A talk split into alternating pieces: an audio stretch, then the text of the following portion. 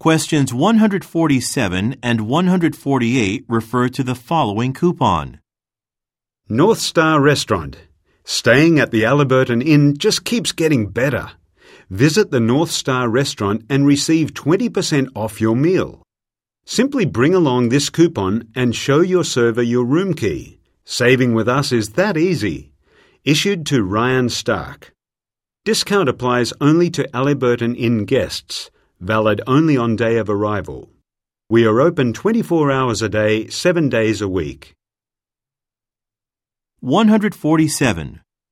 Why was Mr. Stark offered a discount? A. He is staying at a hotel. B. He was unsatisfied with a service. C. He regularly dines at a restaurant. D. He signed up for a special offer. 148. How can Mr. Stark receive 20% off a meal? A. By submitting a request. B. By presenting a receipt. C. By filling out a survey. D. By showing a key.